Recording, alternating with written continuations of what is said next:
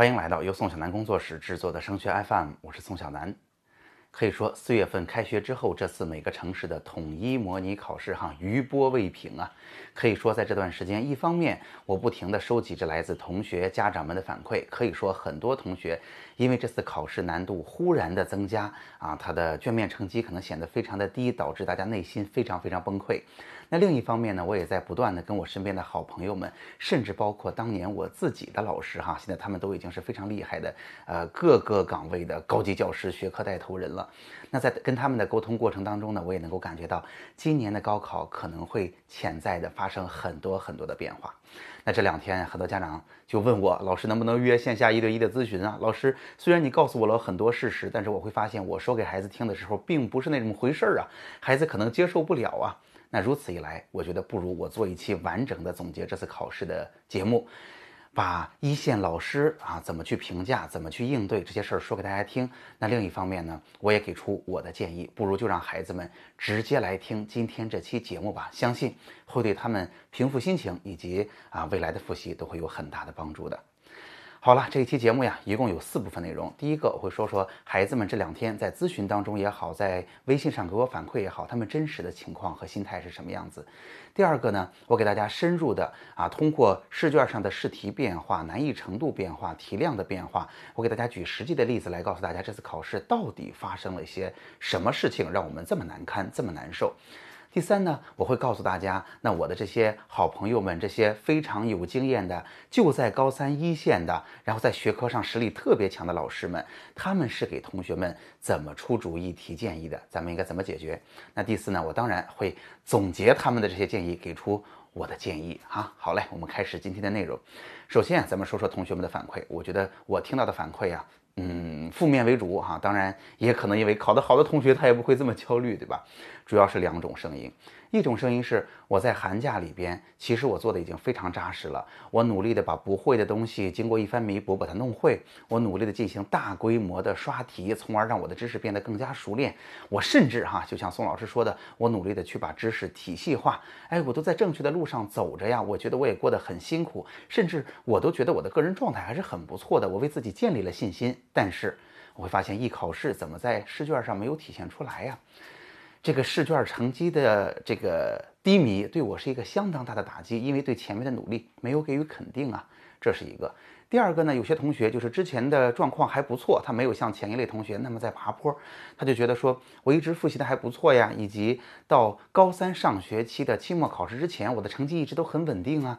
那高三下学期经历了这么难熬的一个寒假，一回来我的成绩大幅度的减低，而且我人生第一次遇到竟然有题目我做不完的情况了，又多又难又做不完，他对自己就产生了怀疑，是不是一个寒假我的效率没有别人高啊？那放了一个寒假之后，我是不是就传说中那种不自律的人啊？最后我怎么没有优势了？或者我比别人赶超了？我非常的心慌。那我遇到的主要是这两类问题哈，一类是技术活儿，一类是心理活儿，这个都是在咱们现在要关注的范畴之内的。那好了，到底这次考试发生了什么事儿呢？我说给大家听。大家知道，如果拿济南的考试来看，这一次考试啊，其实化学考的就比较难，对不对？咱们首先说这次考试的题量真的是非常非常大。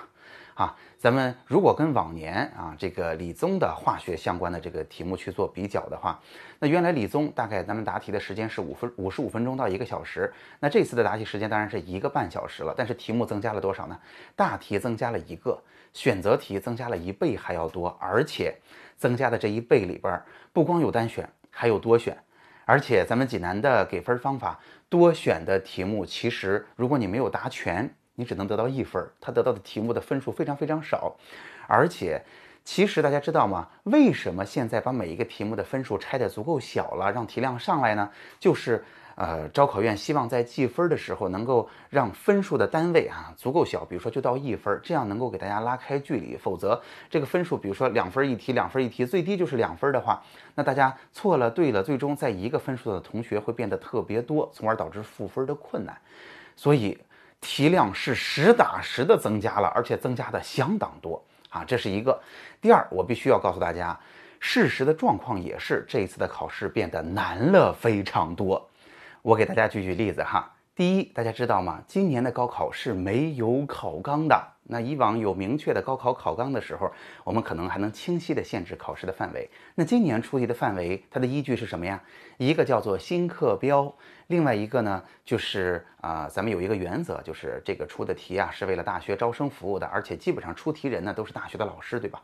那这个其实是一个相当相当宽泛的标准了，它就导致什么样的结果？今年的出题天马行空，没有任何的限制，而且大家会发现，咱们给到的信息题、出题的题干给到的部分，通常都是最新的内容，你很少能够见到重样的。而且不像往年的高考一样非常明确的有七二幺的限制，七是简单题，二是中档题，一是有足够难度的把大家区分开的题。大家有没有发现，今年这个试卷的平均难度总体就上来了？没有感觉一上来，哎，有些题就是轻松给分的，是不是已经没有这种感觉了？这是第一个哈。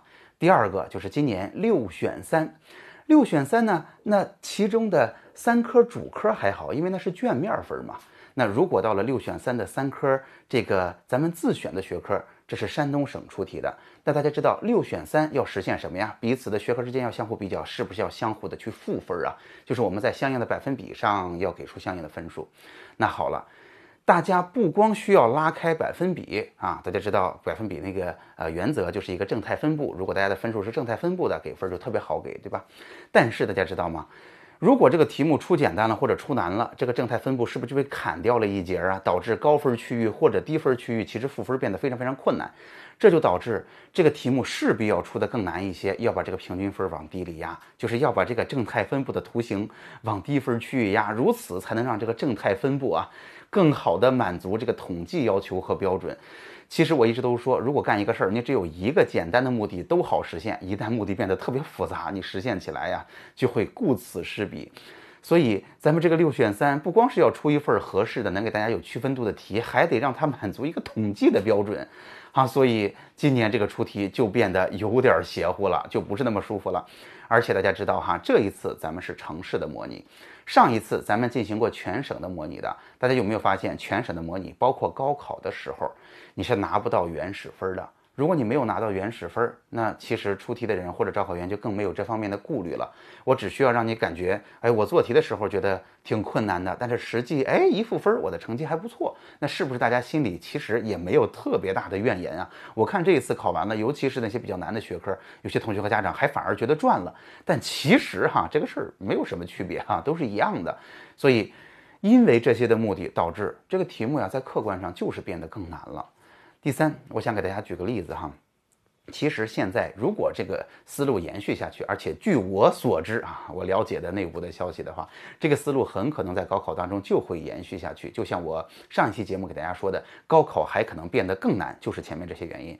那这个出题的套路就非常非常像江苏省了。我之前给大家说过，我自己啊本科是南京大学念的，我可是体会过江苏的考生是什么样。那可以这么说，当年在我高考的时候。江苏这个神奇的省份，它不光竞争压力非常大，不光教学质量非常好，教教育的资源非常优质，而且江苏省连续几年时间当中，高考的考法都不一样，哇塞，年年变哈，甚至都让同学们感觉这个考试的难度、考试的变化啊，甚至你扎实的复习到底能管多大的用都很难说。所以当年我身边的同学，我是感觉。哇，江苏的同学都好聪明，江苏的同学都好勤奋，都非常厉害。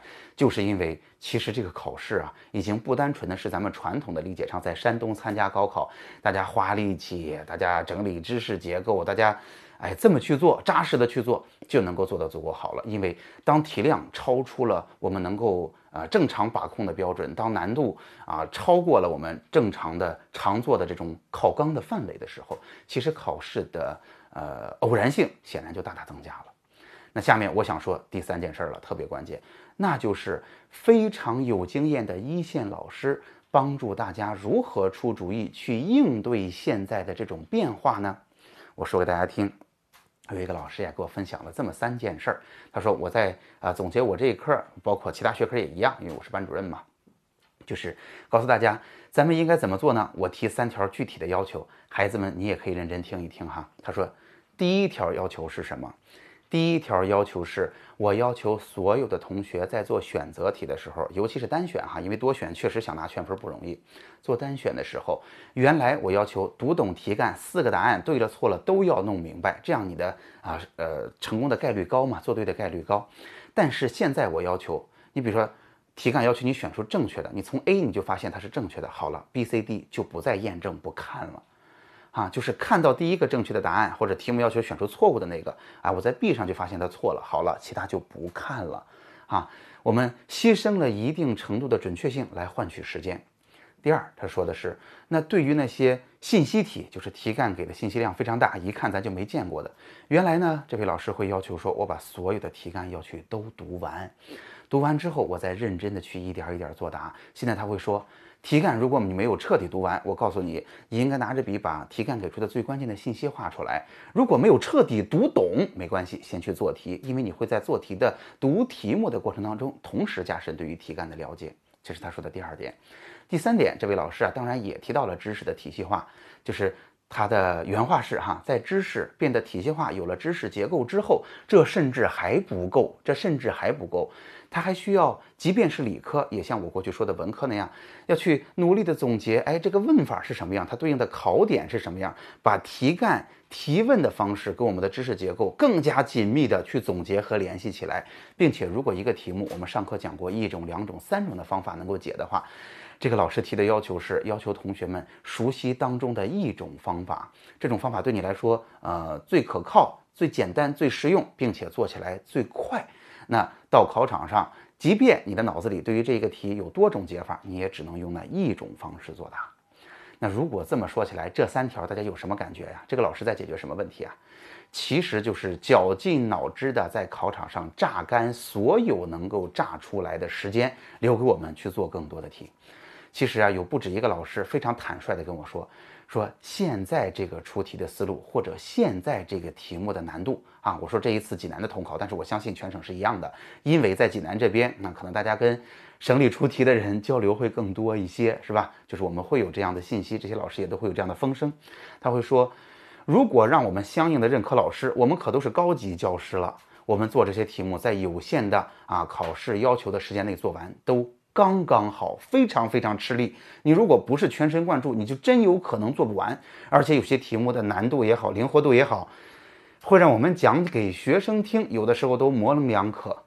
那如果是这样，孩子们怎么可能做得完呢？所以大家能够看得出，他使出的招都是什么招？都是尽可能的榨出更多的时间的，没有办法的办法。他甚至都要损失他的正确率了。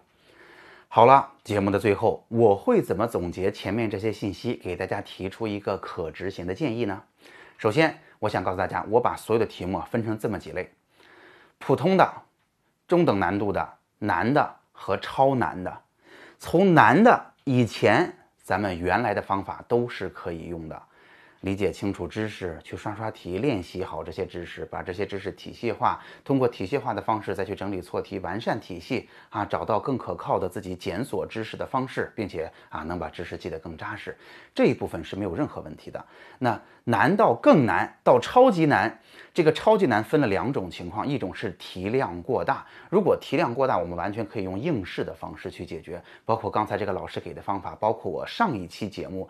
啊，给到大家的完全可以在考场上，在每一个题目上，我给自己定一个时间的底线，我花了多久的时间？如果这个题目完全没有想法，就要跳过这种在时呃考场上时间管理的方法。这些东西都是通过应试的方式能够应对题量过大的问题的，因为它本身就是应试的问题，对吧？如果这个题目真的变得超级难了，超级难了，我想说的是。我建议大家在现在，同学们自己不去处理这个问题，把这个问题留给你的任课老师。就是我觉得现在突然出了一个这么一个命题的思路和方向，很多老师也没有反应过来。但是根据去年的情况，大家注意，根据去年的情况，换成全国卷也会出现出题更加灵活的时候。但是啊，等到四月、五月就正常高考的时候，那老师们就已经能够通过训练、通过练习，想出了相应的方式去弥补和磨合。所以。我觉得这一部分哈，因为它的灵活度超级高，因为它带来的偶然性超级大，那我们现在扎实的通过原来的策略去努力不一定可行，所以我们希望老师们能够帮助我们缩小范围啊，集中注意力或者打击更精准的去面对这些问题。大家不要慌神儿，一个人遇到了，所有人都遇到了，那成绩高低起伏就在这一块上有它巨大的偶然性。那同时，我还想说的是，大家在这次考试当中，为什么我今天要去做这期节目？我把这些事实告诉同学们听，同学们心里会不会就踏实一些？因为每个人都遇到了。我要告诉大家的是，要调整好你的心态。大家想想看，一线的在高三教了那么多年的高级教师，如果他做这些题目都费劲儿啊，原话是除了语文、英语以外，其他学科啊，几乎每个同学都做不完，是吧？如果大家都做不完，如果对于那些天马行空的特别。呃，不同的特别有难度的题目，大家也都需要时间来适应的话，那我们千万不要慌神儿，因为后边的时间很有限了。如果我们现在非常焦躁、非常暴躁，两周时间过去了，我们都没有安心的学习，那其实对我们的损失是更大的。反而我现在给大家建给大家的建议是，把现在能想清楚的改善的方面都给它做好，基础知识的学习方法的应试技巧的，包括心态，因为其实高考。它考的就是一个全面的水平，如果我们中间哪一天心态崩了，那其实到最后就是考不好了。然而大家惦记着有这样一个试卷变得超级难这件事儿，哈，那我在后面的节目当中，等大家慢慢的有更清晰的思路的时候，我也会在第一时间说给大家听，好吗？好，总结一下今天的节目。今天的节目呀，我主要是想啊，最近我也跟很多的优秀的老师聊过了。也弄清楚了这次考试具体发生了什么，他们的应对策略是怎么样的。那我也想做一期节目，直接说给孩子们听，大家完全可以把这期节目直接放给孩子听哈。我相信孩子听完心里会更踏实，知道到底发生了什么，知道自己为什么成绩会有波动和起伏，也会知道我下面心态上应该怎么调整，以及在学业上应该把握哪些我可以把握的部分，继续扎实前进。好，那今天的节目就到这儿。如果您觉得今天的节目还挺有用的，欢迎您把它啊转发和推送给其他的同学和家长，让大家一起受益，也转到您的微信群。那节目最后仍然是我的个人微信二维码。如果你也想找志愿填报的一对一咨询，如果你也想有自己的问题，想要私下里在微信上向我提问，您可以加上微信啊，私下里跟我联系。今天的节目就到这儿，我们下期再见。